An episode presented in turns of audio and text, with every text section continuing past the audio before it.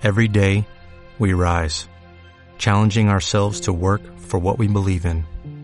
At U.S. Border Patrol, protecting our borders is more than a job, it's a calling. Agents answer the call, working together to keep our country and communities safe. If you're ready for a new mission, join U.S. Border Patrol and go beyond. Learn more at cbp.gov/careers. Radio Mexicana, nuestras noticias, presenta.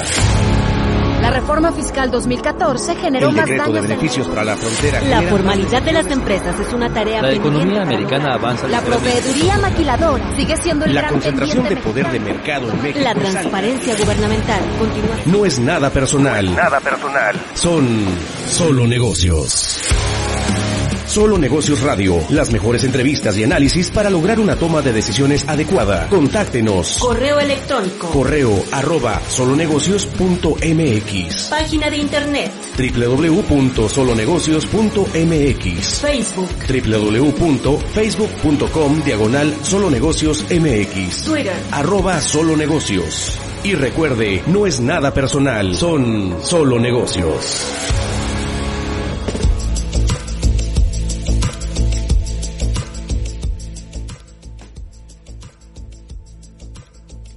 Hola, ¿cómo está? Mi nombre es Alejandro Sandoval. Esto es Solo Negocios Radio, transmitiendo a través de 1300 de amplitud modulada, al igual que por internet, en Radio Mexicana Nuestras Noticias 1300 AM, el fanpage de Facebook de nuestra estación de radio, al igual que el de Solo Negocios en diagonal Solo Negocios MX, también en la misma plataforma Facebook. También posteriormente estará en diferentes redes sociales.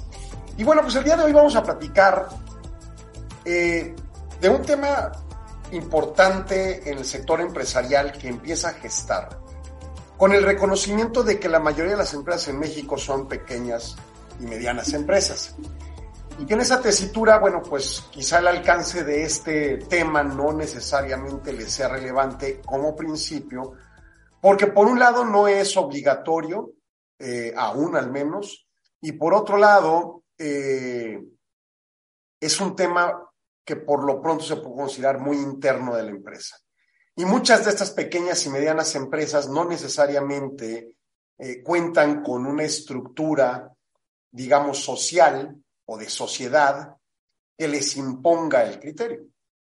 Pensemos en el siguiente punto. Eh, se trata de un esquema donde los socios generan una mecánica de organización para que la toma de decisiones sea lo mejor posible, de acuerdo a ciertos lineamientos internos y, en su caso, algunas otras políticas que sean de relevancia para la ejecución en la empresa.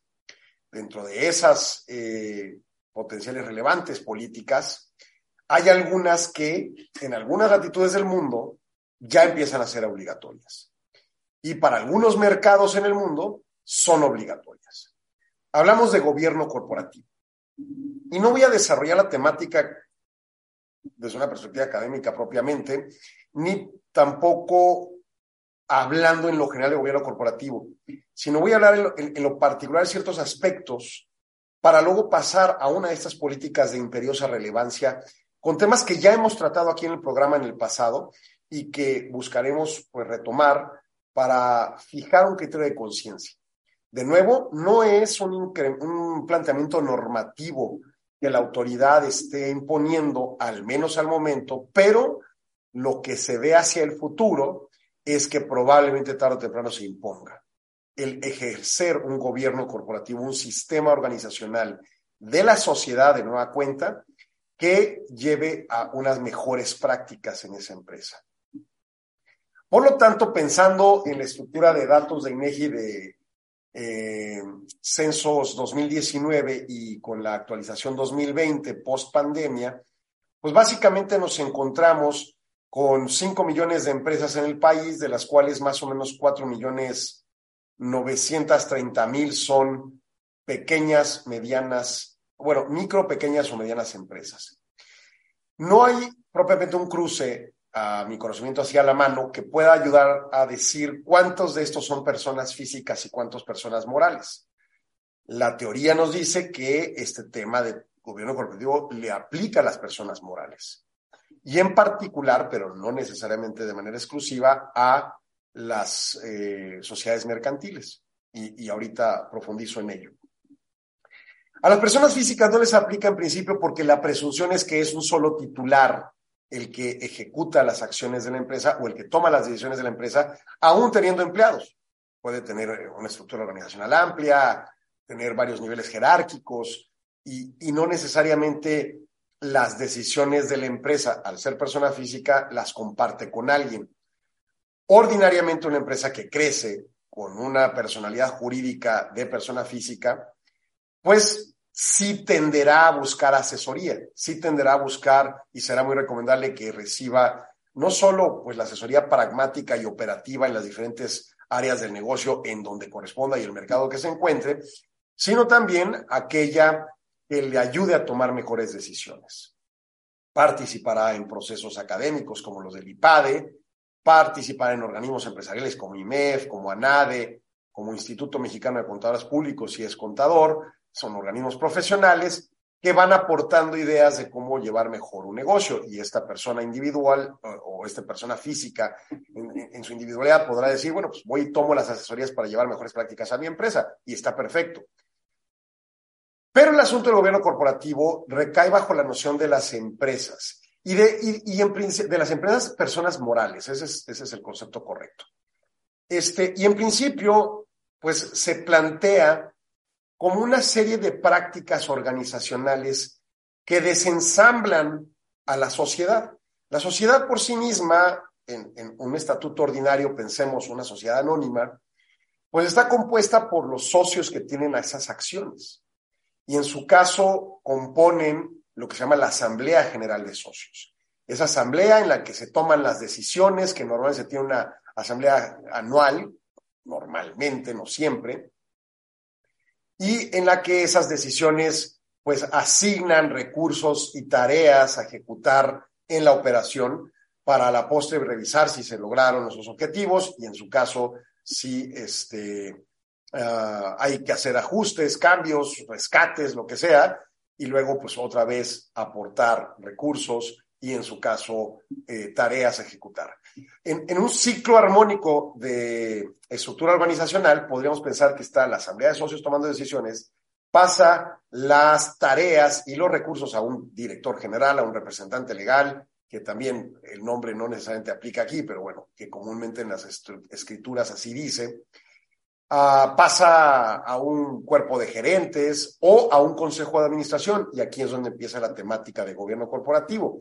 Pero después pasa ya la ejecución, o sea, se le da las tareas a los, a los directivos para que en su caso estos den las órdenes de ejecución y se opere el negocio. Cuando concluye, por ejemplo, un periodo como el de un año, pues esa operación es evaluada por un órgano presuntamente revisor, por, cotidianamente en una sociedad anónima, un comisario, que dará cuentas a la asamblea de los resultados logrados en esa operación. Y entonces la Asamblea de una cuenta evaluará lo ocurrido, tomará las decisiones, retirará ganancias o las dejará para reinversión, aportación de recursos, y en su caso eh, dará las nuevas tareas al, órgano directivo para que a su vez haga las acciones operativas. Bueno, en ese círculo presuntamente virtuoso, el planteamiento es de desensamble, es de separar a los accionistas y esa asamblea de socios de ciertas determinaciones o, decisiones y construir intermedio entre el director y la asamblea a un consejo de administración. Y aquí me voy para atrás a un tema. Ahorita que hablamos de las personas físicas en donde un solo individuo toma las decisiones porque su naturaleza eh, jurídica de empresa es que es de un solo individuo, hay muchas sociedades, dentro de esta estructura de las 5 millones, al menos en México, hay muchas sociedades mercantiles, civiles y de todo tipo que este, realmente son dirigidas por un solo individuo. Y entonces, esas operaciones en las que una persona abre una sociedad anónima y con 99 acciones se queda y le da una acción a su cónyuge o a su hijo o a un este, familiar o a un empleado incluso con el ánimo de pues, que necesitas dos mínimo dos personas para hacer una sociedad mercantil de este tipo, pues ni modo, ¿no? Así lo haces y ya. Pero todas las decisiones las tomas tú, solo. como si fueras persona física con el velo de una persona moral, en este caso sociedad mercantil, sociedad anónima. Sin embargo, el proceso de transición hacia una empresa que crezca, que se desarrolle, que arroje cada vez mejores resultados, se alinea a las recomendaciones de, de, gobierno corporativo. Y, digo, suena al revés, ¿no? Porque realmente se deberían alinear las de gobierno corporativo a la, al desarrollo de esa empresa.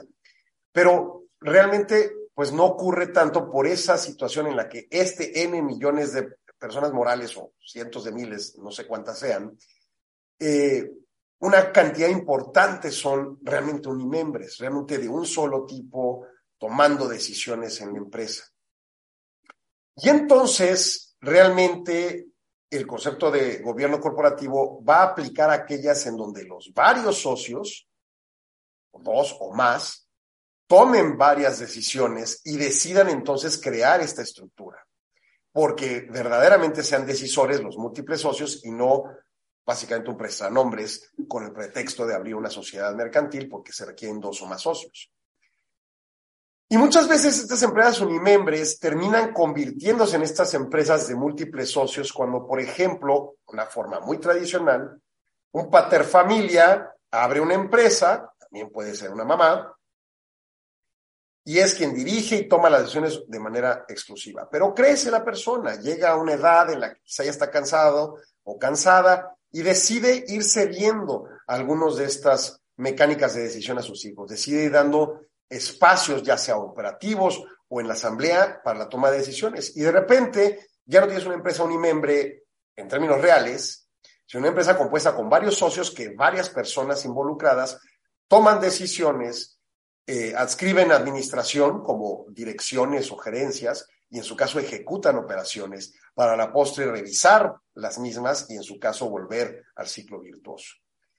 En ese momento es donde también se requieren estas reglas que mejor ordenen la forma de operar esa asamblea y esa empresa en lo general desde la óptica de los socios para sus propios intereses, pero también permeando el impacto que tiene la empresa entre los cinco tipos de personas con las que se involucran. ¿Cuáles son esas cinco personas con las que se involucra toda empresa física o moral? Obviamente con sus socios o su dueño, con sus proveedores, con sus clientes, con sus subordinados, normalmente empleados, y con su entorno social, que ordinariamente sería representado por un gobierno cuando te cobra impuestos, cuando te da derechos, cuando te revisa cuestiones ambientales, cuando te revisa cuestiones laborales, etcétera, etcétera.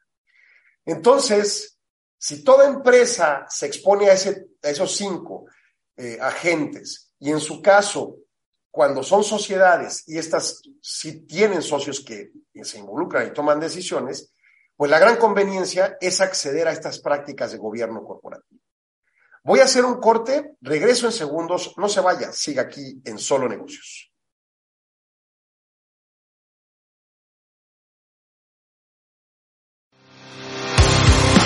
Regresamos, no se vaya. Continúe en Radio Mexicana 1300 AM con Solo Negocios Radio.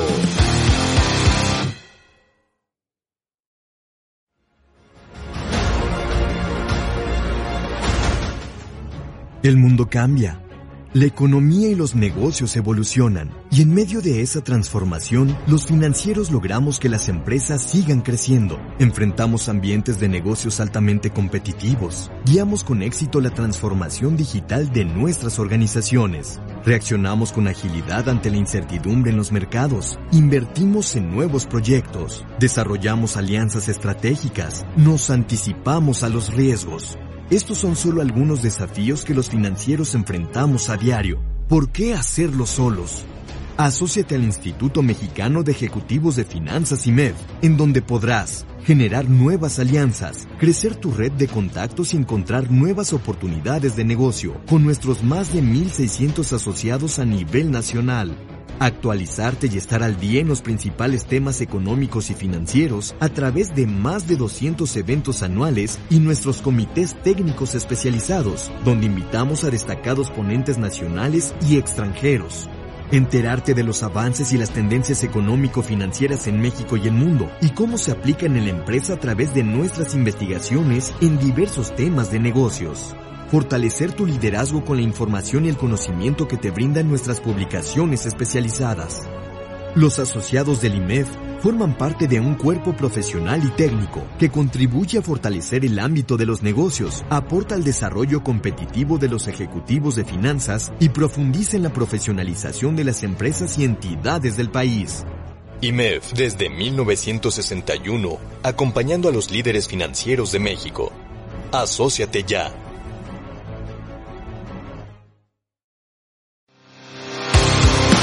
Continuamos en Solo Negocios Radio.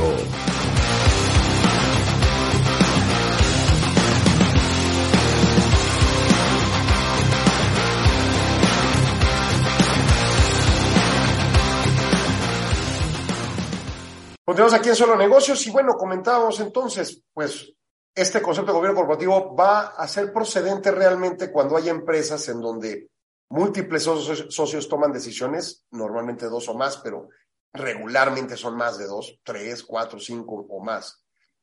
Y entre estos eh, deciden, y además porque también pasa, y hay que comprender aquí la diferencia entre sociedad mercantil del tipo sociedad anónima o sociedad responsable limitada frente a sociedades civiles u otro tipo de sociedades mercantiles.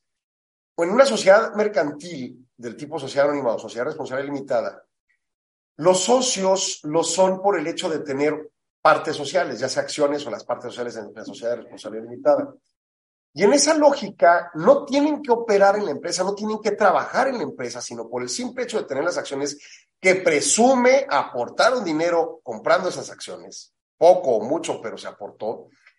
Entonces, esto implica que pues, van a recibir ganancias aún sin trabajar. Y eso suena estridente para una empresa que nació como persona física, que se convirtió en una persona moral, que puso primero a su cónyuge como un casi prestanombres, que pasó el tiempo, que incluyó a los hijos, quizá algunos otros familiares o algún socio tercero que entró con recursos de capital, pero no va y trabaja, no se levanta y checa tarjeta a la hora X de entrada en la empresa, no va y vende, no representa a la empresa en términos de estar exponiéndolo. En esa lógica puede haber muchos, por ejemplo, cuando usted compra acciones en la bolsa en un portal de Internet como este, Yahoo Finance o cualquiera de esos.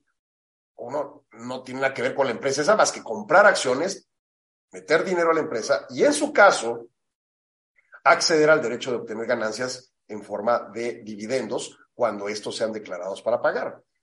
Entonces, en esa lógica, un socio no necesariamente va a operar la empresa. E incluso un socio puede ser alguien, pues como le digo, en el caso de bolsa, pues que compró acciones, metió ahí un dinero para ganarle, pero ni sabe a qué se dedica la empresa con certeza, ni le interesa quizá, más que ver al año sus ganancias. ¿Cuál es una actividad completamente válida?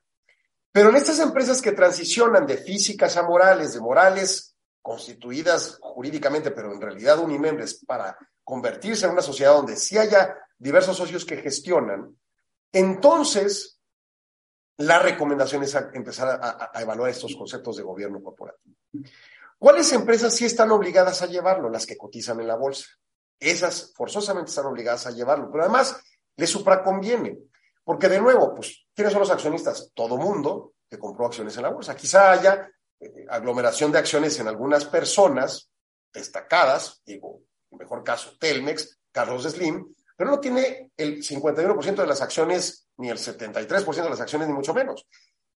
Entre sus familiares tendrán bastantes, pero una buena parte se cotizan en la bolsa, las puede comprar quien sea en el momento que sea por el precio que esté allí en el portal que, en, donde compren las acciones.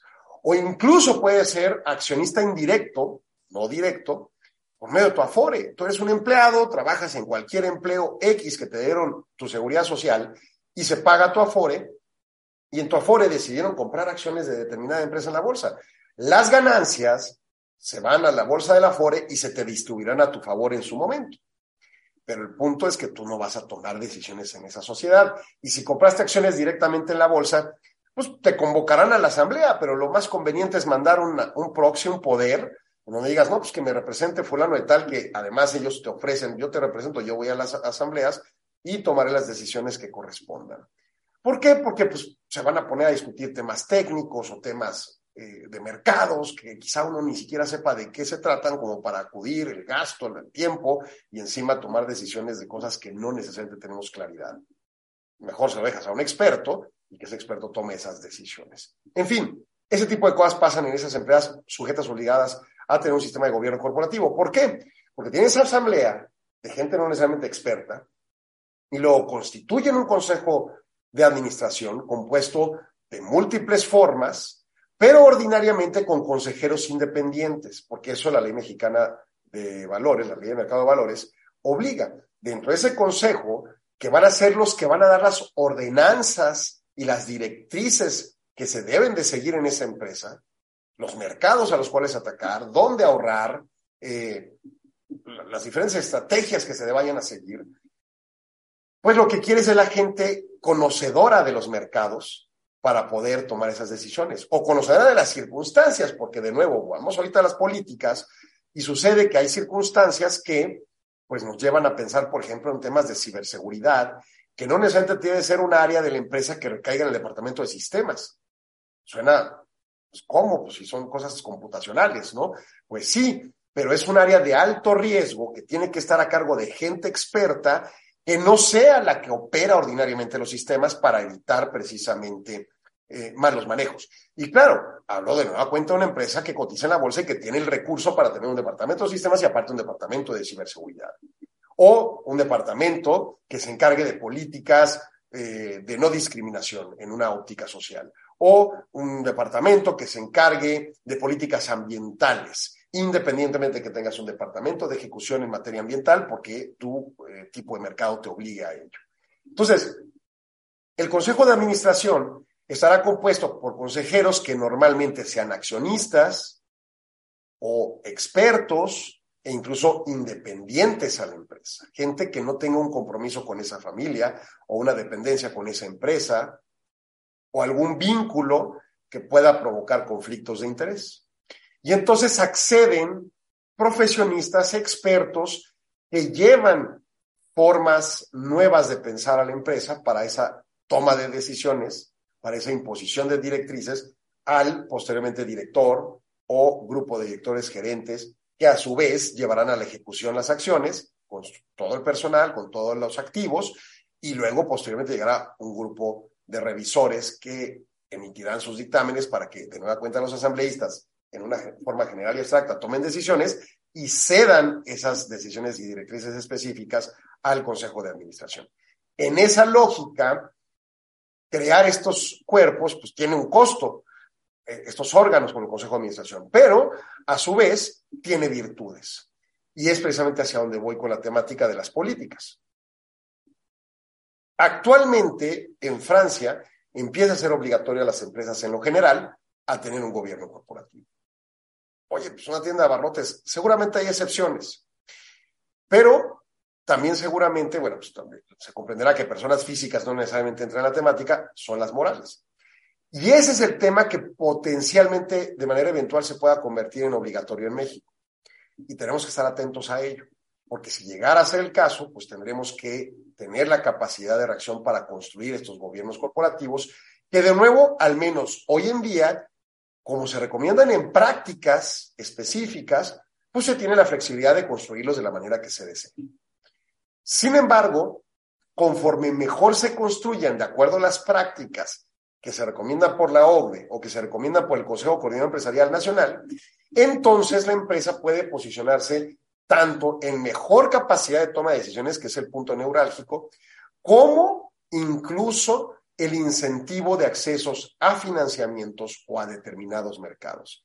Y ahí está un quiz fundamental que puede llamar la atención de usted si lleva una empresa que tiene varios socios en la noción de la idea de construir un gobierno corporativo que les ayude a, de alguna manera, institucionalizar a la empresa y disminuir las cosas personales y los conflictos de interés para que eficientemente llegue al buen puerto que se espera de esa empresa construido, y no estoy diciendo todos los pasos que se tienen que hacer para construir el gobierno corporativo y el Consejo de Administración con esas prácticas de gobierno corporativo, construir el gobierno corporativo, eh, hoy en día hay tres políticas que son como las principales rectoras de un ejercicio de gobierno corporativo, que son las políticas de gobernanza, propiamente las reglas de interacción de esos consejeros de administración, eh, sus remuneraciones, cobran un honorario, este, sus eh, requisitos para acceder al cargo, eh,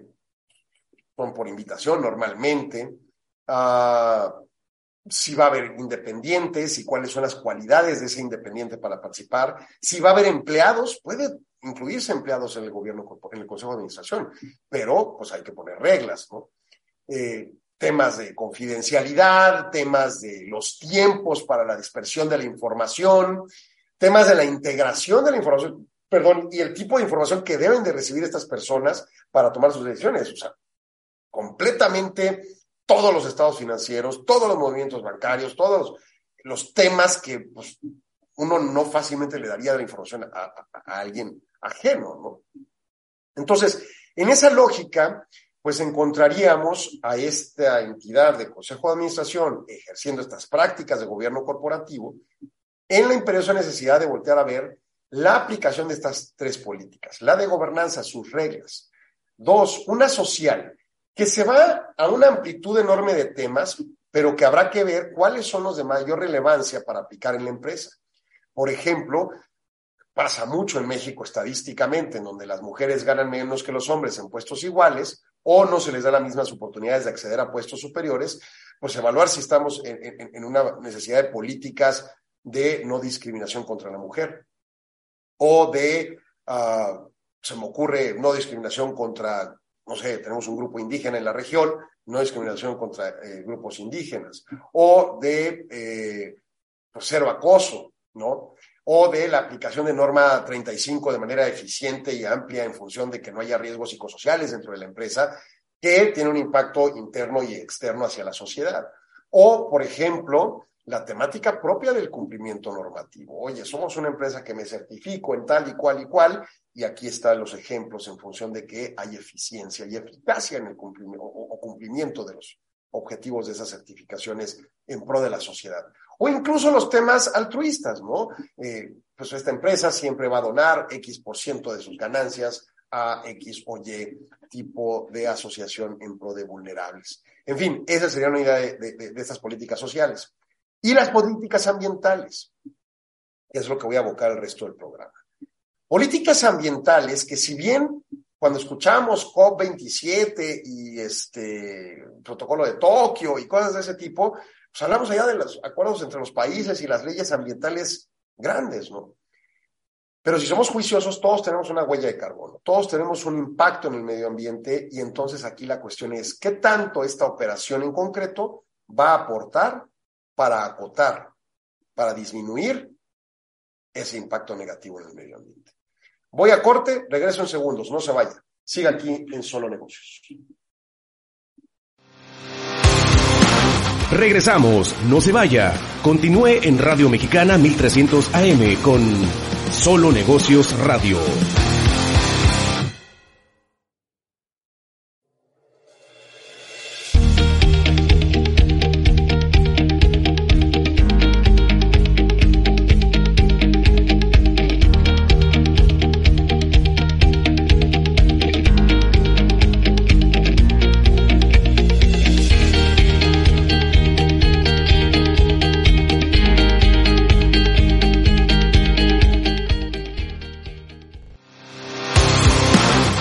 Continuamos en Solo Negocios Radio.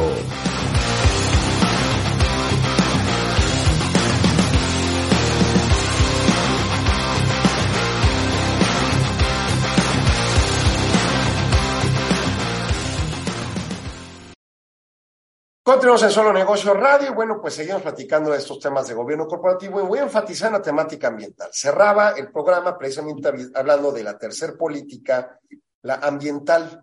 Les dicen las políticas ESG por Environmental, Social and Governance o ASG, ambientales, sociales y de gobernanza. El punto en concreto de la parte ambiental es evaluar, por, principio, cuál es nuestro impacto en el medio ambiente.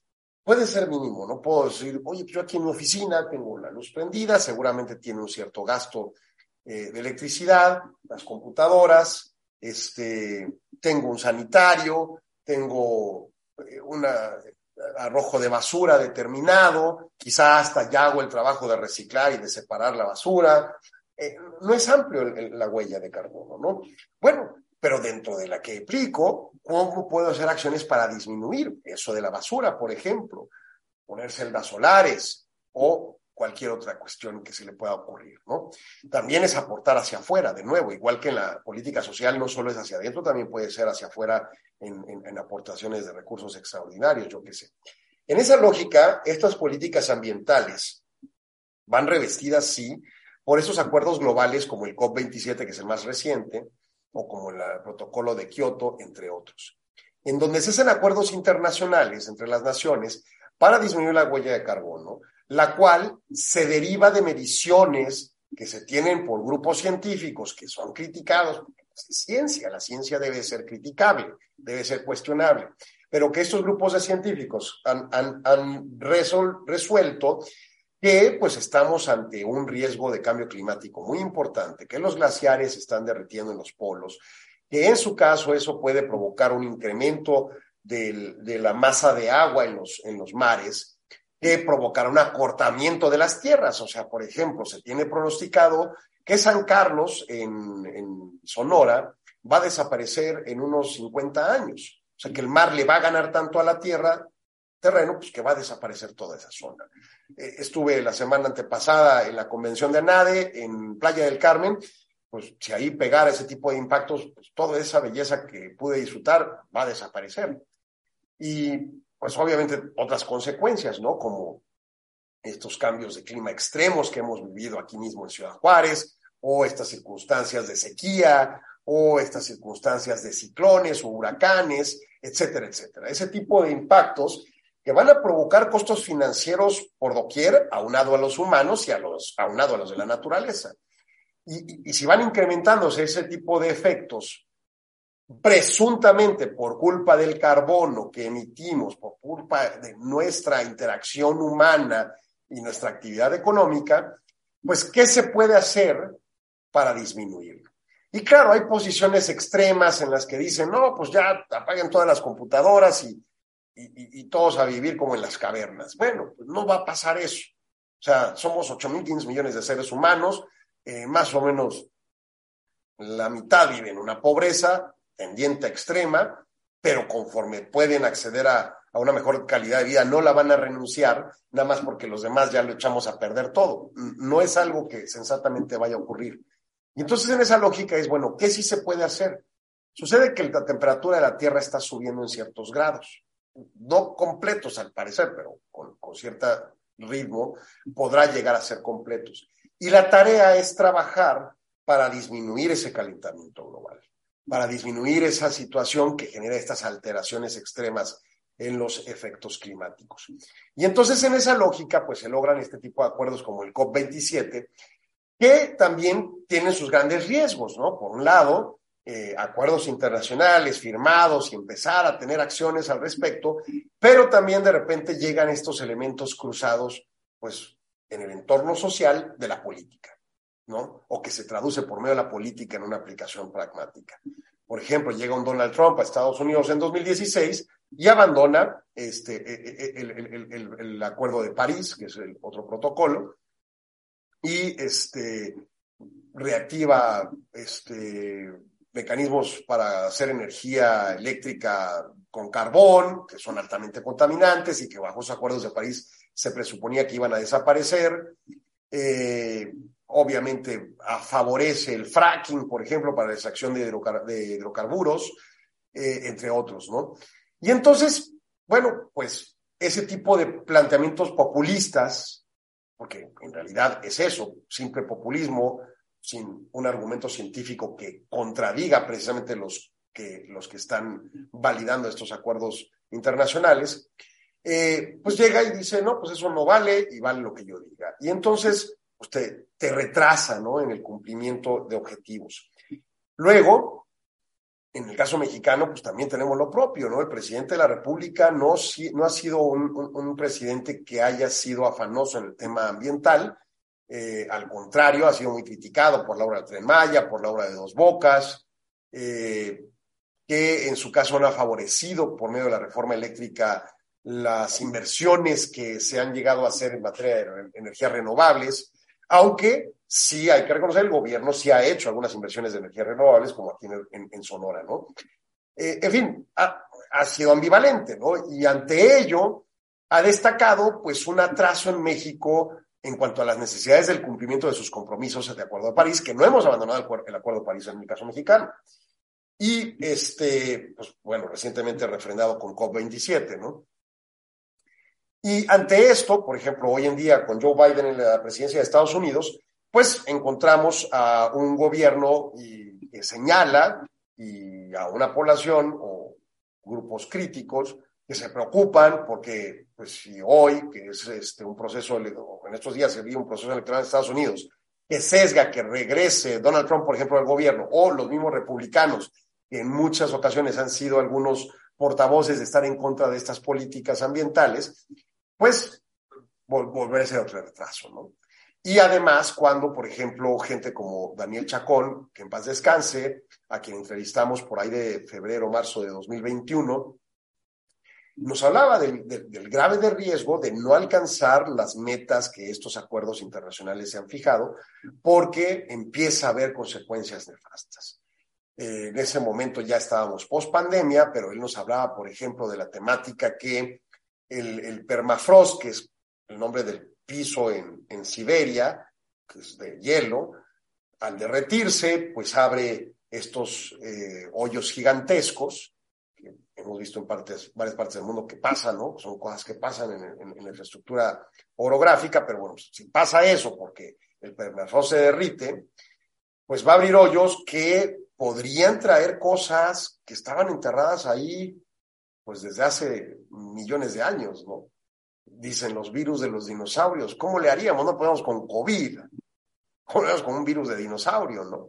Digo, no tengo ni idea si exista y pueda salir, porque la lógica de un virus es que no es un ser vivo, es una cosa compuesta química que a la hora de ingerirla nosotros por tacto o por respirarlo o por lo que sea, pues básicamente nos daña, ¿no? Entonces hay graves riesgos de salud provocados por un problema ambiental, ¿no? Bueno, ante todo esto, John Kerry plantea, quien, quien, quien este, es enviado especial para el clima eh, por, por, por Joe Biden para el COP27, pues básicamente eh, señala que incluso si pierde la presidencia, perdón, si pierde este proceso electoral el presidente Biden, o sea, el Partido Demócrata, pues van a seguir este, más resueltos que nunca, dice, a continuar lo que estamos haciendo en materia ambiental. La ley de reducción de este, emisiones de efecto eh, de gases de efecto invernadero, entre otros. O sea, promete continuar en la línea. El problema es que pues, el legislativo te lo cambian y pues te pueden cambiar las leyes, ¿no? Veremos, veremos qué pasa, pero ahí hay tema a darle continuidad.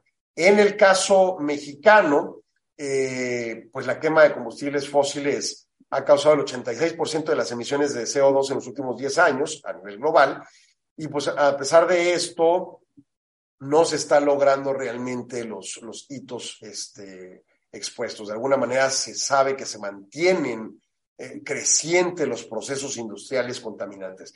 Luego te esta situación energética complicada derivada de la guerra entre Rusia y Ucrania, eh, en donde pues encarece el petróleo, se encarece el gas, y luego teníamos también por estos temores de, a veces infundados también científicamente en la crítica este, de la temática de energía nuclear, por por la serie en Netflix de, de, Chernóbil, pero por los recuerdos a quienes tengan recuerdos de Chernóbil, pues de cerrar plantas nucleares. Y entonces de repente quedan, pues nomás con gas natural, pero el gas natural nomás viene de Rusia y ahora se nos inflacionó, pues regresamos a carbón y otra vez a contaminar. Este tipo de impases que eh, provocan precisamente esta, estas ideas. Bueno, COP26, que fue en noviembre de 2021 en Glasgow, eh, pues generaba estas discusiones para empezar a trabajar de manera más acelerada y eliminación de este, todos los subvenciones o subsidios que puedan existir alrededor del mundo del carbón y de los hidrocarburos incluso. En COP27, que se lleva a cabo hoy por hoy, en Sharm el Sheikh, en, el Egipto, Eh, ha llegado el momento de actualizar esos avances, pero las noticias no son buenas. No se ha mejorado el contexto entre 2021 y 2022. No se ve que vaya a mejorar. Este asunto de la guerra agrava el escenario y obviamente pues trae como consecuencia pues que se aumente, al contrario de disminuir, la demanda de carbón, la demanda de contaminantes. Y finalmente, en el caso mexicano, bueno, pues México plantea que va a aumentar su objetivo para reducir emisiones de gases de efecto invernadero en 30% para el 2030 en la cumbre climática de este año que se llevará a cabo en Egipto. Esto según Semarnat, que tenía, una meta de 22%, la elevamos a 30%. El segundo mayor emisor de gases de efecto invernadero en México, pues es, es este, eh, eh, eh, en América Latina, perdón, es México. Y pues en ese sentido, México se compromete a una mejor participación. El, el problema y la pregunta es, ¿es eficaz esto? ¿Es eficaz realmente el cumplimiento normativo en contra de estos efectos, de gases de efectos invernaderos, de estos procesos? Y, y yo creo que la respuesta es muy limitada al momento. Vamos a profundizar en este corte que, que regreso, en ese segmento que regreso, en unos segundos. No se vayan. Regresamos, no se vaya. Continúe en Radio Mexicana 1300 AM con Solo Negocios Radio.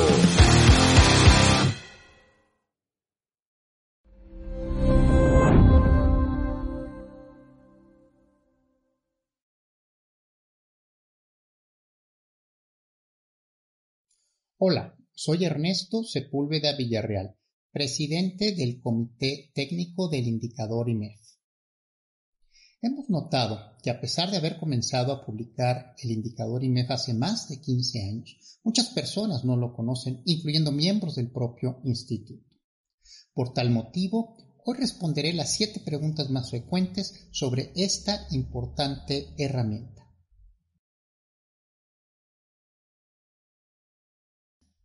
Es un indicador cualitativo diseñado para medir cambios en el sentido de la actividad económica mexicana en el corto plazo. Tiene dos índices, uno para el sector manufacturero y el otro para el sector no manufacturero. Lo construimos con base en una encuesta mensual que recaba la opinión empresarial sobre cinco variables. Nuevos pedidos, producción, empleo, oportunidad en la entrega de productos o servicios e inventarios. El indicador IMEF está basado en la metodología que usa el Instituto para la Gestión de Suministros en Estados Unidos para calcular su índice de gerentes de compras. El indicador IMEF es el único indicador de opinión empresarial en México producido por el sector privado que cuenta con la asistencia técnica del INEGI. ¿Cómo se interpreta el indicador IMEF? En esta gráfica puede verse que el indicador IMEF varía entre 0 y 100 puntos, donde 50 puntos es el umbral que distingue entre la zona de expansión y de contracción. De esta manera, una cifra mayor a los 50 puntos sugiere una expansión de la actividad económica y una cifra menor a los 50 puntos anticipa una contracción. El indicador IMEF puede orientarnos sobre el sentido de la actividad económica, pero no sobre la magnitud precisa de los cambios.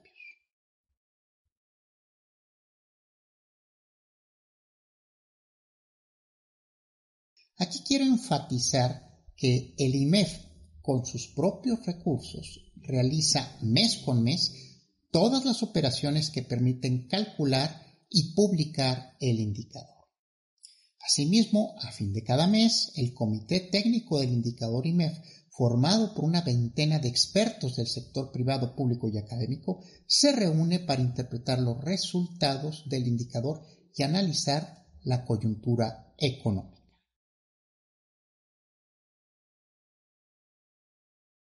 El indicador permite anticipar con oportunidad puntos de giro de la actividad económica, como sucedió con el inicio y el término de la recesión del año 2009. Por ello, importantes instituciones y medios de comunicación nacionales e internacionales le dan seguimiento continuo. Asimismo, el indicador IMEF resulta muy atractivo para los inversionistas interesados en nuestro país.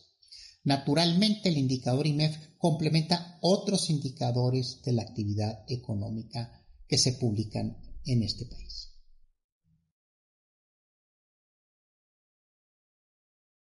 El primer día hábil de cada mes, el IMEF publica el boletín de prensa con las cifras del indicador y una síntesis del análisis de la coyuntura económica, elaborado por su comité técnico en la propia página del indicador IMEF. Asimismo, las cifras del indicador IMEF se transmiten en los principales medios financieros mundiales como Bloomberg, Reuters y Forbes. También se difunden en los diarios locales como El Economista, El Universal, Excelsior, Milenio, El Financiero y la revista IMEF, entre otros. Además, producimos una cápsula mensual para Grupo Radio Fórmula y convocamos a tres ruedas de prensa por año a inicios de abril, julio y octubre, en las que comentamos los principales eventos económicos del trimestre previo.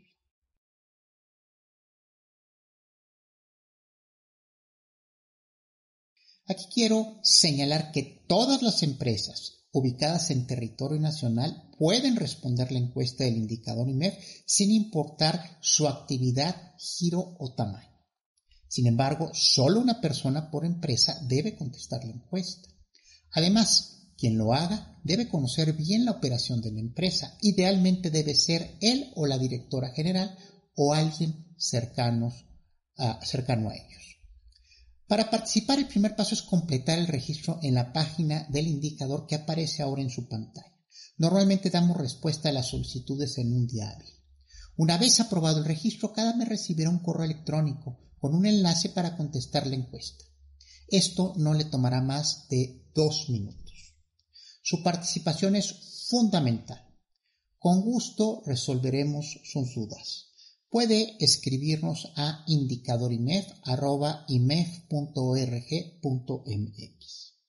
Muchas gracias por escucharme y esperamos contar con su valiosa participación muy pronto. Hasta luego.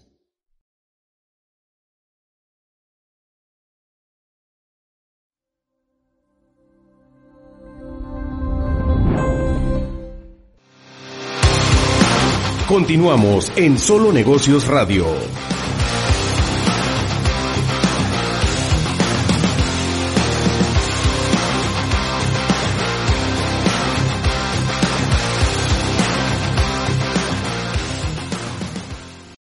Último segmento del programa y bueno, pues eh, ante ese contexto de tema de países y de usted, bueno, ¿y eso que tiene el gobierno corporativo? Bueno, pues es que las empresas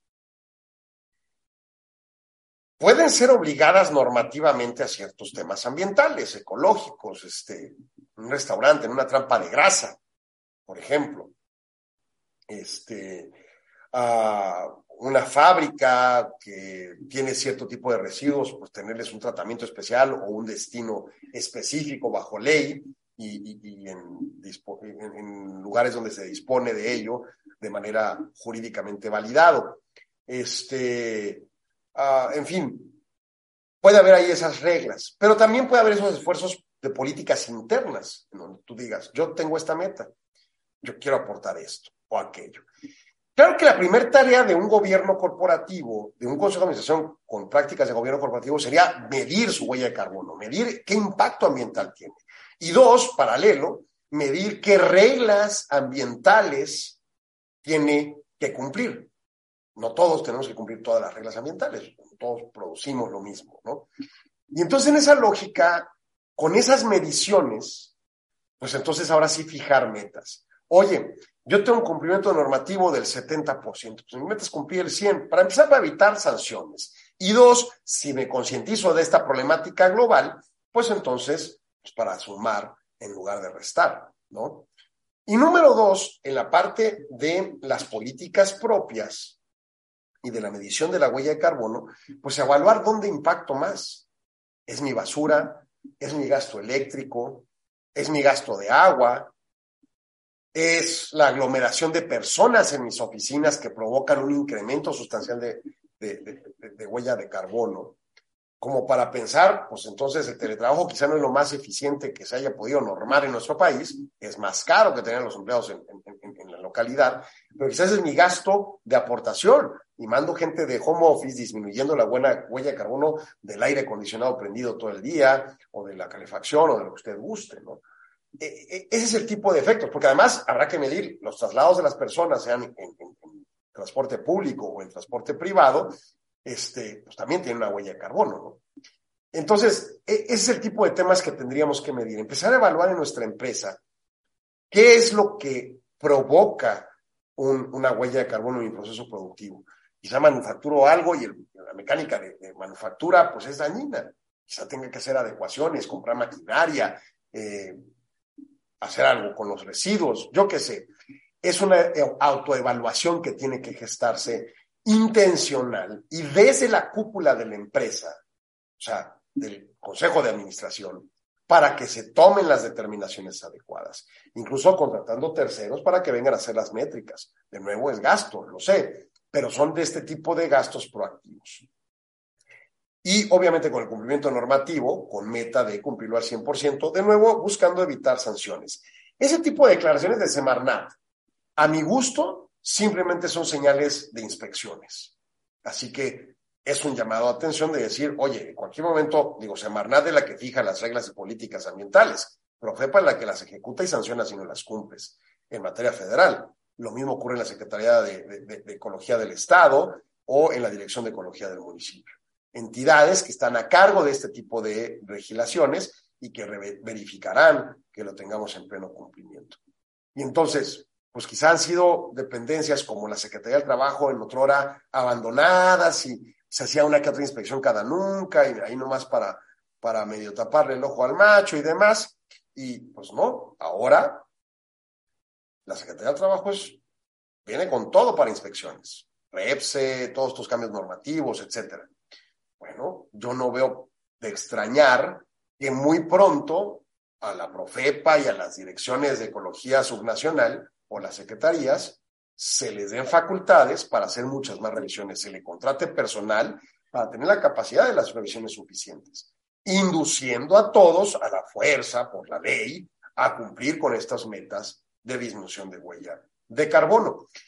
Y en esa lógica, pues de nuevo cuenta es promover la concientización. Aquí haciendo un llamado tanto a personas físicas como morales, con o sin gobierno corporativo, pero explicando que el gobierno corporativo es el sistema por medio del cual es mucho más eficiente este cumplimiento.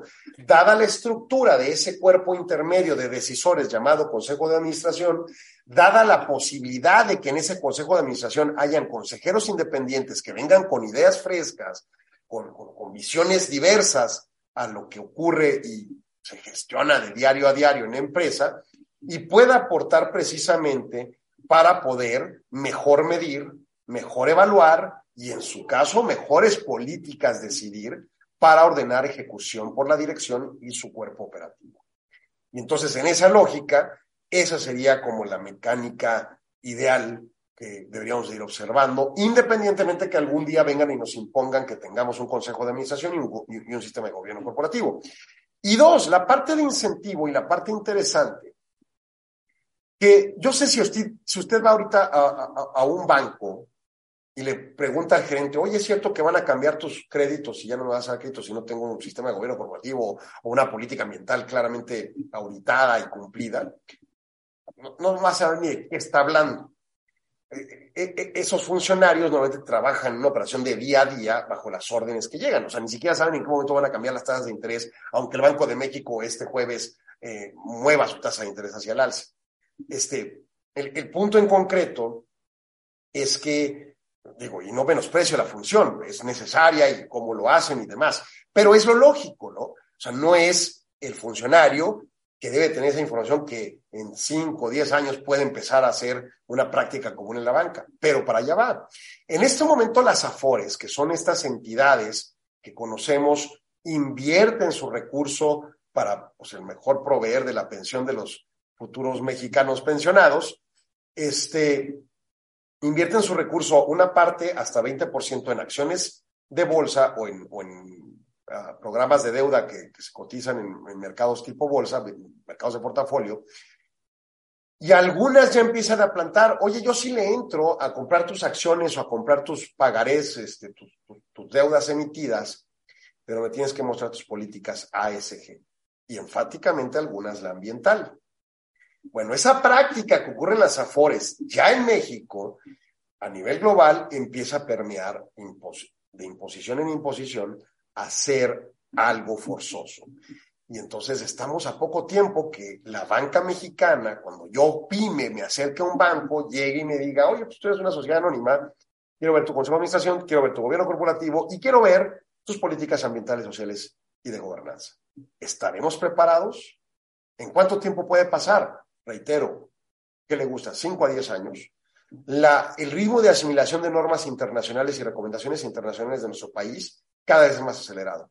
Desde los 90 con precios de transferencia, en el 2014 con la temática de impuestos y las recomendaciones Getting Right de la OCDE, en el 2011 este, con las de Gafi para la ley antilavado, y pues, hoy en día también en consecución con beneficiario controlador, que después le hablo de ese tema que está horrible, pero es de materia fiscal y lo tenemos que cumplir ya. Este, pues básicamente cada vez asimilamos y normalmente sobreregulamos en esas materias que asimilamos de fuera. Todas las reformas laborales actuales vienen de la OIT. Entonces estamos asimilándolo cada vez más. Así que no veo lejano la posibilidad de que la banca como mínimo, si no es que el sistema normativo mexicano mercantil imponga consejos de administración y gobierno corporativo en el corto plazo. Y de nuevo, si no lo hace a ese nivel, lo hará al menos a políticas para financiamiento. Y entonces, si usted no cumple con esos criterios, pues adiós financiamiento. Ya olvídese que tenga sus estados financieros bien, este, bien y positivos y su cumplimiento de obligaciones limpio. No, sus políticas ambientales escritas, auditadas y con resultados positivos. Esa temática es la que viene. Si en el hoy estamos a poco tiempo de que acabe este 2022, obviamente hay que presupuestar, enfáticamente el tema vacaciones, la posibilidad de la alza salarial, salario mínimo y las presiones que puedan eh, eventualmente darse hacia arriba, sobre todo porque mucha gente piensa, bueno, pues yo le subo el salario mínimo, pero los de arriba no le subo. Pues sí, pero el problema es que te van a ir los empleados, porque como la vida está costando más cara por la inflación, pues seguramente te van a pedir más sueldo. Bueno, hoy tenemos esa discusión, pero no se nos debe ir para nada el panorama que una próxima, en, un mediano plazo, vamos a estar discutiendo temas de gobierno corporativo y enfáticamente estas políticas ambientales que, reitero, tienen relevancia, comprobación científica, críticas, y a esas críticas se le anidan más elementos y pues al final del día todo ello en la consonancia y en la idea de mejorar, pues ahora sí que la calidad de vida en lo general y no solo económica de los seres humanos. Entonces, pues para terminar, simple y sencillamente reiterar eh, estas prácticas y estos sistemas de gobierno corporativo debe ser un tema que empiece a permear. Mi recomendación incluso en las universidades, empiecen a hablar de la palabra, empiecen a hablar del concepto gobierno corporativo, que se empiece a leer de ello, que no sea algo extraño cuando de repente normativamente nos impongan, tienes que tener este sistema y la gente no sepa ni qué carajos es. Eso, eso es un tema meta que debemos empezar a, tener idea. Este, y dos, pues empezar a evaluar eh, medir en la medida de nuestras posibilidades cuál es nuestra huella de carbono y eventualmente, pues, idear prácticas políticas que pueden implementar y cómo revisarlas para ver su resultado de un acotamiento de esa huella de carbono. Todo sea por un mejor planeta si podemos salvar el día con esa problemática que según los científicos ya está encima de nosotros. Esto fue Solo Negocio, le agradezco mucho su atención, le agradezco a Arturo su apoyo en cabina y por supuesto le invito a mantenerse sintonizado en el 1300 amplitud modulada. Mañana eh, UTEC tendrá más temas de innovación y tecnología y pues continuaremos aquí en la brega de la mejor información para usted en su toma de decisiones. Hasta pronto.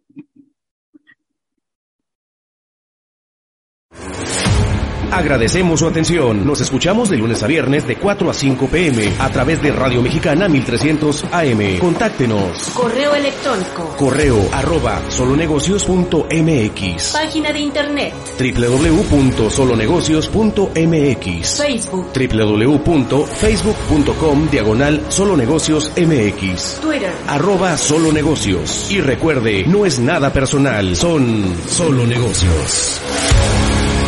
Radio Mexicana, nuestras noticias, presentó. ¿Te preocupas por tu familia? Entonces, ¿por qué darles solo huevos ordinarios cuando pueden disfrutar de lo mejor? Eggland's Best, los únicos huevos con ese delicioso sabor fresco de granja, además de la mejor nutrición, como 6 veces más vitamina D, 10 veces más vitamina E y 25% menos de grasa saturada que los huevos regulares, además de muchos otros nutrientes importantes. Así que, dales los mejores huevos. Eggland's Best, mejor sabor, mejor nutrición, mejores huevos.